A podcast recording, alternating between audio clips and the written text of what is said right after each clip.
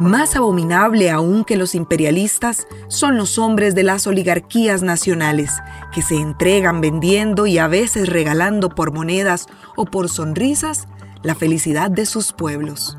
Evita Perón, ex primera dama de Argentina en el periodo 1946-1952. Onda UNED. Radio. Imagen y sonido. Hasta donde estés. OndaUNED.com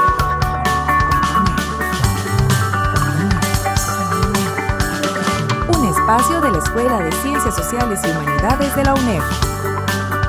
Hasta donde estés. Onda UNED. Acortando distancias. Hola, te damos la bienvenida a un nuevo programa de Cátedras sin Fronteras. Hoy te saluda la periodista Ángela Arias en compañía del máster Byron Varillas, quien es también sociólogo y criminólogo e investigador en la UNED. Hola, don Byron, muchísimas gracias por acompañarnos. Gracias por la invitación a este programa.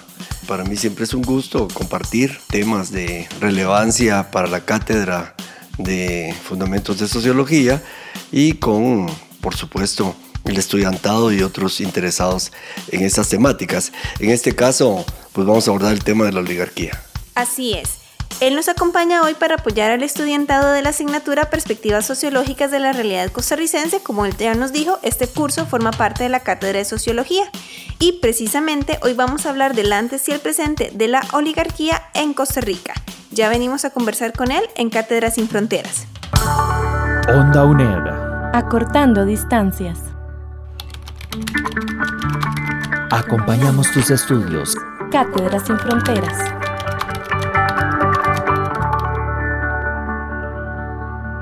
Muchísimas gracias por seguir en compañía de Cátedras Sin Fronteras, un programa de Onda UNED. Hoy nos acompaña el profesor Byron Varillas de la asignatura Perspectiva Sociológica de la Realidad Costarricense. Don Byron, ¿qué se entiende por oligarquía? Veamos, el término oligarquía es bastante unívoco en su significado y fue definido originalmente en la antigua Grecia. Primero por Platón, para quien significó la concentración en unos pocos quienes solo buscaban satisfacer sus ambiciones personales, olvidando el bien común. De su parte, Aristóteles, en su clasificación que hace de las seis formas de gobierno, la identificó también como el gobierno de pocos, monopolizado, decía él, por el interés de los ricos. De manera que hay coincidencia, digamos, en considerar que la oligarquía como una forma de gobierno en donde un grupo de personas, usualmente de una misma familia o clase social, digamos, privilegiada, concentra el poder en función de sus propios intereses, pero también podríamos decir de esos mismos grupos o personas que tienen un control muy importante del poder aunque no estén gobernando. Más allá de las definiciones clásicas, se distinguen históricamente varios tipos de oligarquía, que son útiles para el análisis y ubicación de las diferentes formaciones sociales concretas o países particularmente de América Latina, en donde se establece claramente un vínculo estrecho entre economía y política, siendo estas tipologías, por ejemplo, la oligarquía financiera, la cual concentra el poder económico entre las distintas fracciones de clase, que es mucho más contemporánea la oligarquía terrateniente integrada por quienes históricamente poseían los latifundios más extensos en el agro, digamos que esta le llamamos la oligarquía tradicional. Y también se habla de la oligarquía criolla, constituida por las típicas familias privilegiadas de herencia colonial. O sea, se forman durante el periodo de la colonia y algunas continúan con un peso muy grande en la economía y en la política después de la independencia. De las anteriores tipologías destacamos la denominada oligarquía financiera, la cual alude a la concentración del poder político y económico en manos del capital financiero. Se trata de un pequeño grupo de multimillonarios de diferentes ramas de la economía que ejerce control de las economías en países enteros a nivel mundial. Dicha oligarquía es considerada en muchas ocasiones como un poder invisible que subyace a la vida política en muchas naciones. Por ello es que, digamos, este tipo de oligarquía regularmente no se visibiliza. ¿En qué contexto histórico surge la oligarquía en Costa Rica? Lo primero a resaltar es que a nivel latinoamericano, digamos, las oligarquías surgen en el marco del denominado modelo primario exportador, determinado por la inserción de los países en vías de desarrollo a la economía internacional. Esto a través de la exportación de materias primas en cuya producción, digamos que se fueron especializando nuestros países a expensas de la comercialización con los llamados países de primer mundo o países desarrollados. Aunque el proceso comenzó durante la última etapa de la colonia y primeras décadas de la independencia, se coincide en ubicar el impulso y consolidación de este modelo desde mediados del siglo XIX hasta primeras décadas del siglo XX, interrumpido, digamos, parcialmente por la crisis internacional de los años 30, allá en, los países de primer mundo. Luego podríamos decir que en el nivel nacional, a veces sitúa el surgimiento o situamos el surgimiento de lo que algunos historiadores denominan un intento de liberalismo oligárquico temprano después de la independencia entre 1821 y 1870 que es un periodo de formación del Estado Nacional costarricense que demandaba digamos, la edificación de una base material. Entonces, esa base material florece como economía agroexportadora basada en el cultivo del café, cuya exportación a Inglaterra a partir de 1840 catapulta el país al mercado mundial con repercusiones transformadoras en la sociedad costarricense. Una de las repercusiones, eh, digamos, fue la generación de ingresos fiscales suficientes para el crecimiento del aparato estatal y por ende el Estado comienza a incidir en el desarrollo del país. Véase aquí la importancia de lo fiscal, ¿verdad? La oligarquía cafetalera, que es la tradicional, como grupo dominante, alcanza un poder absoluto del Estado, al cual, digamos, se le ha definido como Estado patrimonial oligárquico, no solo en Costa Rica, sino en toda América Latina sustentado en una férrea coerción y represión política regularmente. De modo que la formación del Estado Nacional tuvo lugar a expensas de una enorme inestabilidad política, consecuencia de las luchas internas entre fracciones de esa oligarquía, caracterizada por golpes de Estado encabezados por militares en ese momento, o en ese periodo. Hacia 1870 tienen lugar por ejemplo, el golpe de Estado Tomás Guardia, con apoyo de los militares, siendo este irónicamente un militar influenciado por el pensamiento liberal positivista, lo cual llama la atención, ¿verdad? E influenciado también por la reforma liberal centroamericana bajo el lema orden y progreso, razón por la cual desplaza coyunturalmente del poder a la oligarquía tradicional. Es el primer desplazamiento que sufre la oligarquía cafetalera. Guardia asienta las bases de la llamada reforma liberal y termina con las luchas intestinas entre fracciones de la oligarquía cafetalera y los grandes comerciantes, que eran, digamos, las dos clases pudientes en el siglo XIX frente a discrepancias y amenazas a su posición de poder en cada momento, e instaura, frente a esa inestabilidad y luchas eh, internas, incluso para desplazarlo a él, instaura una dictadura fuerte hasta su muerte en 1882. Podemos decir que entre el 71 y el 82, Guardia promulga la constitución política de corte liberal, dos veces suspendida en ese periodo por discrepancias y rupturas en el Congreso, y las constituyentes que tuvieron lugar cada vez que hubo una ruptura. Por otra parte, a contrapelo de lo que uno espera de una dictadura, Guardia y sus correligionarios promueven cambios respecto al nuevo modelo de dominación política que los liberales en ese momento pretendían instaurar, digamos. En ese sentido, como principio, el nuevo modelo político en realidad se sustentaba más en el consenso y no en la fuerza como mecanismo de dominación. Es decir, la dictadura de guardia alcanza en ese sentido una importante legitimidad social. Podría decirse que una expresión de ese nuevo modelo de dominación fue la intención de Tomás Guardia de favorecer distintos sectores de la clase dominante, cafetaleros exportadores, comerciantes, importadores y ganaderos del cual él era parte manteniendo, digamos, independencia del Poder Ejecutivo en garantía del orden. En ese sentido, los historiadores coinciden y afirman que él buscó armonizar los intereses de las clases dominantes como no lo había hecho la oligarquía a la cual él eh, sacó el poder. Con la muerte de Guardia en el 82 o 1882 resurge, digamos, una corriente, y esto es importante para ver la influencia política, digamos, a principios del, del siglo XX. Resurge una corriente fuertemente antioligárquica concentrada en el denominado Grupo del Olimpo o Generación del 89, y rebautizada durante las primeras dos décadas del siglo XX como la famosa generación del Olimpo por sus posiciones antioligárquicas y antiimperialistas y hay una serie de nombres de intelectuales muy destacados de este país, incluso de la academia. Entonces, entre los años 20 y 40 surgió una fuerte inclinación hacia lo social que consolida Calderón Guardia en la presidencia, digamos, y su alianza con el Partido Comunista y la Iglesia Católica.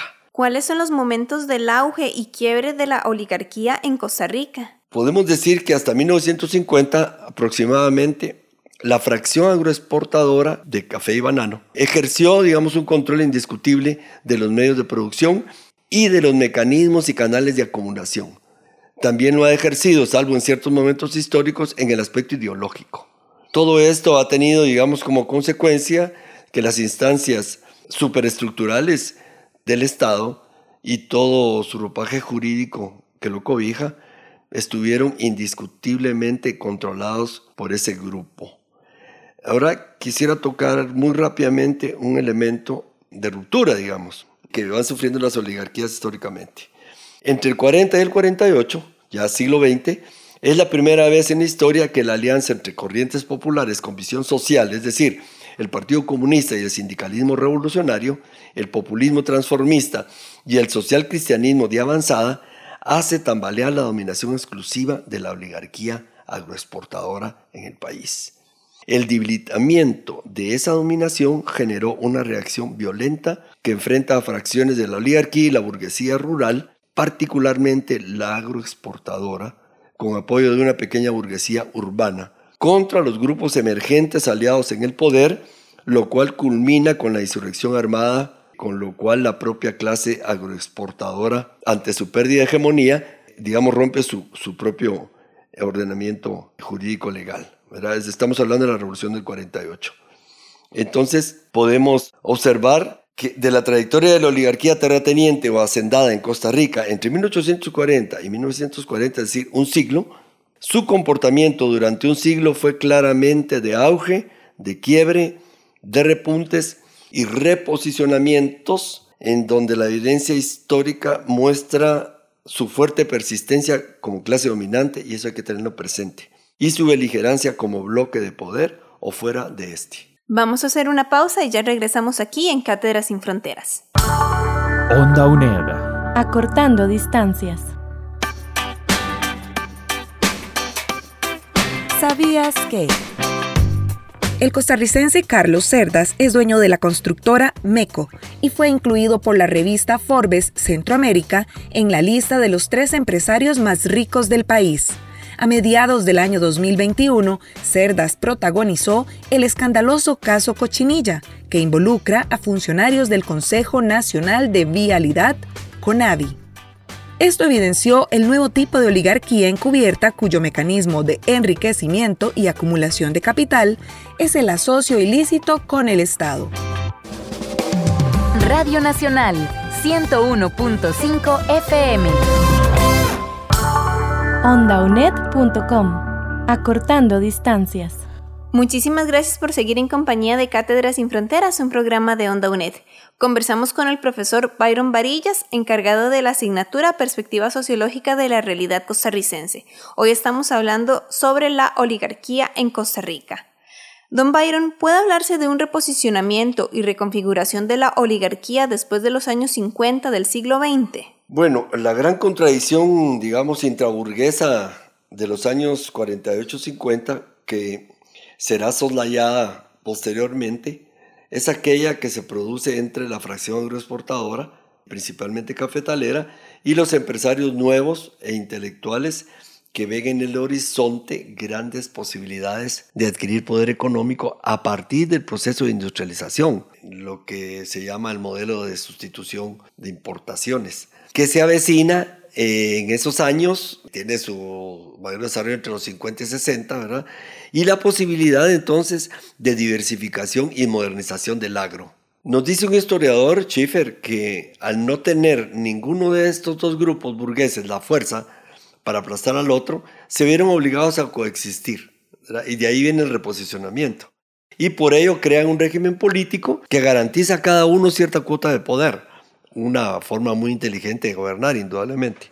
Y al grueso del pueblo le crea la ilusión de que participa en las decisiones políticas porque participa en las votaciones de uno u otro candidato aprobados de previo por los grupos dominantes. Y ahí viene toda la, ilusión democrática, pero también la consolidación de ese, de ese sistema, digamos. Después de los años 50, buena parte de sectores de la pequeña burguesía y nuevos empresarios costarricenses asientan su desarrollo y consolidación como clase bajo la protección del Estado, de su banca nacionalizada y su vínculo con capital transnacional. De ahí las contradicciones que todavía vivimos en el país con determinados sectores que siguen bajo la protección del Estado. El contexto de estas clases emergentes en el desarrollo de la actividad industrial, que refleja la tendencia internacional industrializadora de los años 50 y 60, que busca nuevas formas de expansión del capitalismo. Como resultado, digamos que se comienza a conformar una nueva, digamos, y fuerte fracción industrial de la burguesía convertida en socios locales de las compañías transnacionales bajo la sombra del recién creado mercado común centroamericano, lo cual en ese momento, en esos años 50, eh, les proporciona un vínculo más estrecho con la potencia económica imperial, obviamente, un vínculo más estructural, a diferencia de la burguesía agroexportadora que establece, sí, ciertamente relaciones comerciales exitosas desde el siglo XIX, ya lo hemos dicho, en el mercado internacional, pero no necesariamente como socios, sino como exportadores simplemente. De modo que podemos decir que el intervencionismo estatal es uno de los instrumentos preferidos por los grupos transformistas, o sea, nuevas fracciones de clase, para llevar a cabo sus políticas de reformas. En este periodo surgen nuevas actividades agrícolas como el ganado, la caña de azúcar y la siembra de banano, que da lugar al surgimiento de nuevos empresarios agrícolas nacionales, diferentes a los cafetaleros dedicados también a la agroexportación. Esto crea a la vez nuevos contingentes de proletariado agrícola, o sea, diversifica los trabajadores asalariados del agro. En una segunda etapa, años 60, los sociólogos estructuralistas comenzaron a plantear la importancia de lo social y profundos cambios sociales para avanzar hacia el desarrollo, por ello, en los años 60, estos sociólogos estructuralistas comenzaron a poner en primer plano la importancia de investigar y analizar lo social. Mientras tanto, y en ese sentido, es oportuno recordar que en su preocupación por superar los obstáculos para nuestro desarrollo social en los años 60, la Comisión Económica para América Latina encuentra que la existencia de relaciones no racionales, especialmente en el mundo rural ancladas en el paternalismo y el clientelismo, impedían la modernización del sector agropecuario y reproducían la dominación oligárquica, resultando, digamos, que esos obstáculos de cara a la modernización productiva agraria implicaban una redistribución de la tierra acaparada por la oligarquía, y esa era la razón de su resistencia al cambio. Y podemos decir, para cerrar esta parte, que esa contradicción y esa resistencia prevalece hasta finales de los años 70. ¿Actualmente tiene vigencia la oligarquía en el país? Y si es así, ¿qué papel juega? Identificar eh, grupos oligárquicos en distintos momentos históricos, francamente, no es tarea fácil. De modo que intentaremos su abordaje en este tercer periodo delimitado entre los años 80 y el momento actual. Para ello utilizaremos el concepto de oligarquía como clase dominante en la estructura económica, asumiendo que esa posición genera distintas formas de influencia en la clase política e instituciones del aparato de Estado.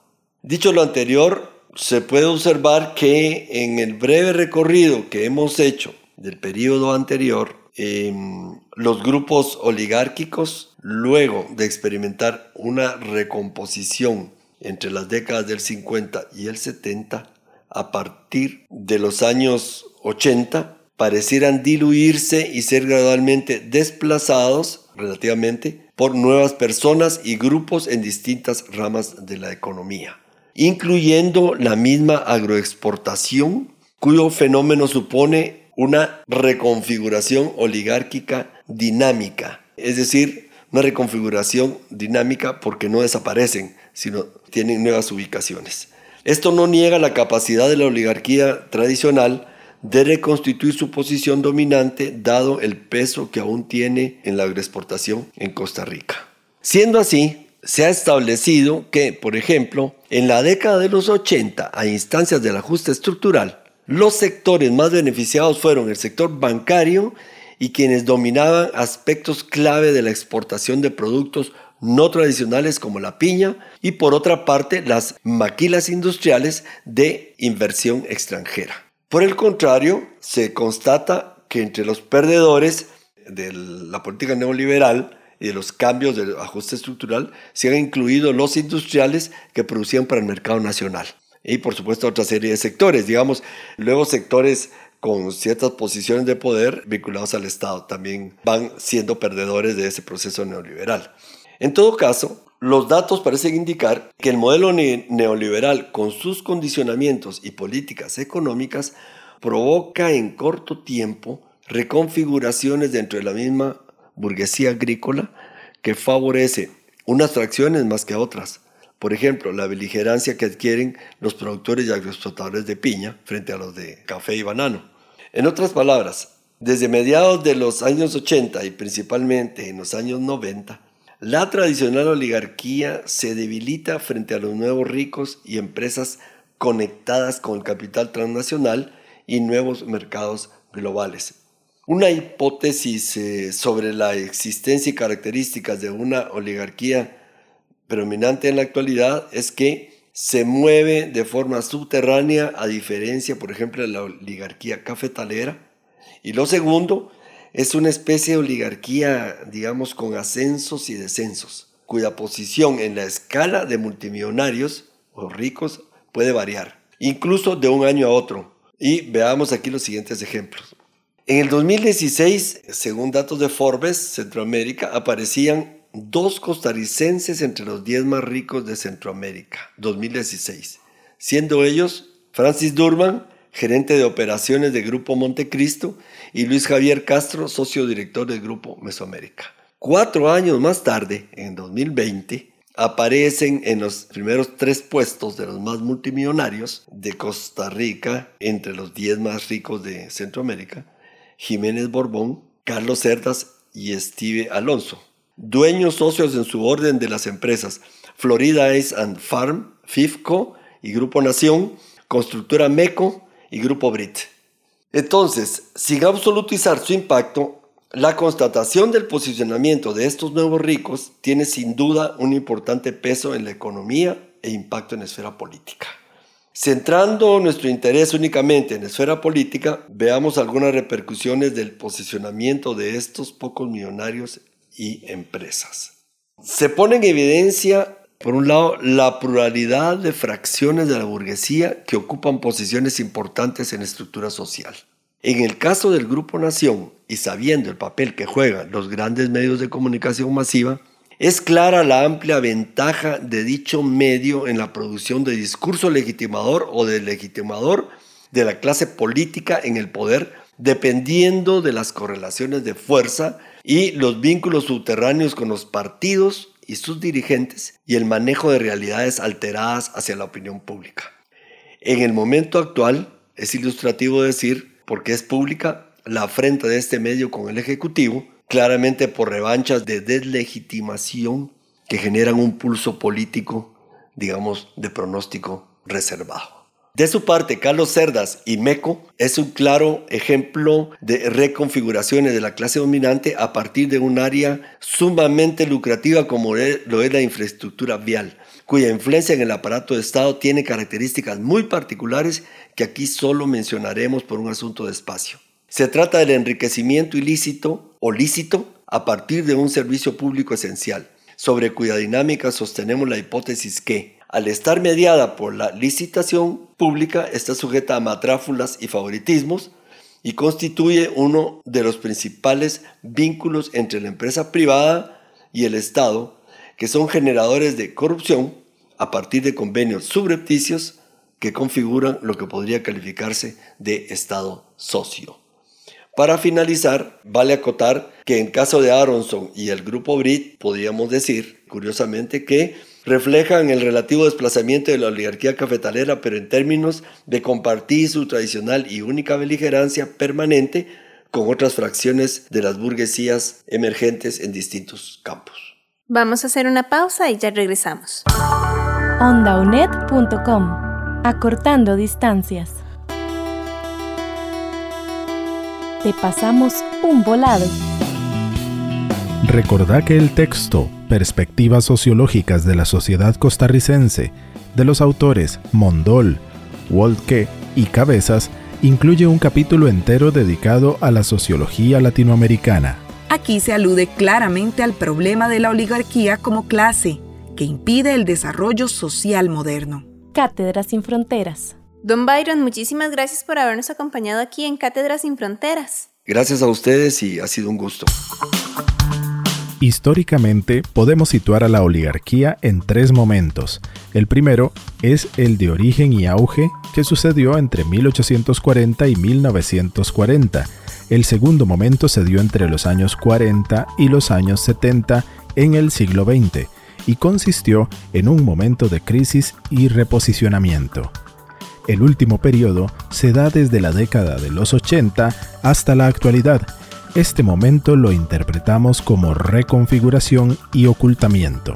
Al igual que en los demás países latinoamericanos, el primer momento post-independencia da cuenta del surgimiento en Costa Rica de una oligarquía tradicional, o sea, aquella que representa el tipo de oligarquía terrateniente, cuya base material de acumulación es la propiedad de la tierra y la producción agrícola. En el caso de Costa Rica, el cultivo del café y su exportación temprana hacia Inglaterra consolidan a la oligarquía como grupo dominante hegemónico. Políticamente, el auge de esta élite se expresa en su presencia y control absoluto del Estado en medio de agudos conflictos sociales, golpes de Estado y acomodo en el poder desde la corriente y principios del liberalismo hasta los años 30. El segundo momento se caracteriza por un contexto de crisis mundial del capitalismo. Tenemos la Segunda Guerra Mundial en el plano internacional, pero también en nuestro país se da la Guerra Civil de 1948. Todo esto modifica la correlación de fuerzas entre diferentes fracciones de clase tradicional y emergentes. En tal contexto, la oligarquía tradicional sufre un quiebre en el control del poder y una crisis de hegemonía. Esto la obliga a un reposicionamiento en el bloque de poder, además de una articulación obligada con la diversificación económica que genera la burguesía ascendente amparada en el Estado. Este Estado social interviene en la economía activa de nuevos actores productivos mediante la industrialización y abre la puerta de forma más intensa al capital transnacional. Así que, aunque la oligarquía no desaparece, su dominación comienza a desdibujarse y da paso a nuevos grupos de poder. Finalmente, desde los años 80 hasta la actualidad se da el tercer periodo, en este contexto se sientan las bases de un nuevo modelo económico neoliberal y se advierte una recomposición de la oligarquía. Esto ocurre porque se configura un nuevo núcleo oligárquico, afianzado en el capital financiero e industrial, coaligado con capital transnacional y flujos de capital oscuro o ilícito. En esa recomposición se visualiza una especie de ocultamiento de la oligarquía tradicional. Esto no significa que desaparece, porque se da paso a nuevos grupos hegemónicos que afianzan un bloque de poder ambivalente bajo una ideología neoliberal. Por una parte, esta nueva oligarquía busca el desmantelamiento de los remanentes del Estado social que favorecen el bien común. Por otro lado, tienden a convertir a las instituciones públicas en socios institucionalizados de sus intereses empresariales. Te recordamos que podés escuchar y descargar este programa de radio en el sitio web ondaunet.com en donde encontrarás más material para este y otros cursos. Podés buscarnos también en redes sociales. En Instagram y Facebook nos encontrás como Onda UNED. Onda UNED. Acortando distancias. Este programa fue posible gracias a la colaboración de Byron Varillas en producción y como especialista de contenido, Diana Bokenford y José Navarro en locución, Ángela Arias en grabación, conducción, edición y montaje. De nuevo, muchísimas gracias por tu sintonía. Te esperamos en el próximo programa de Onda UNED. Acompañamos tus estudios. Cátedras sin Fronteras.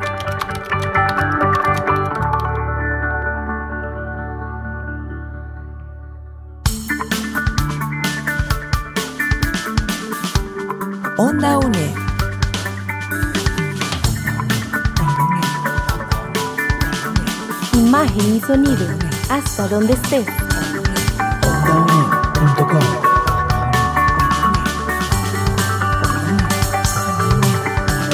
Busca nuestras producciones en ondaunet.com y seguinos en redes sociales. Hasta donde estés. Onda UNED. Acortando distancias.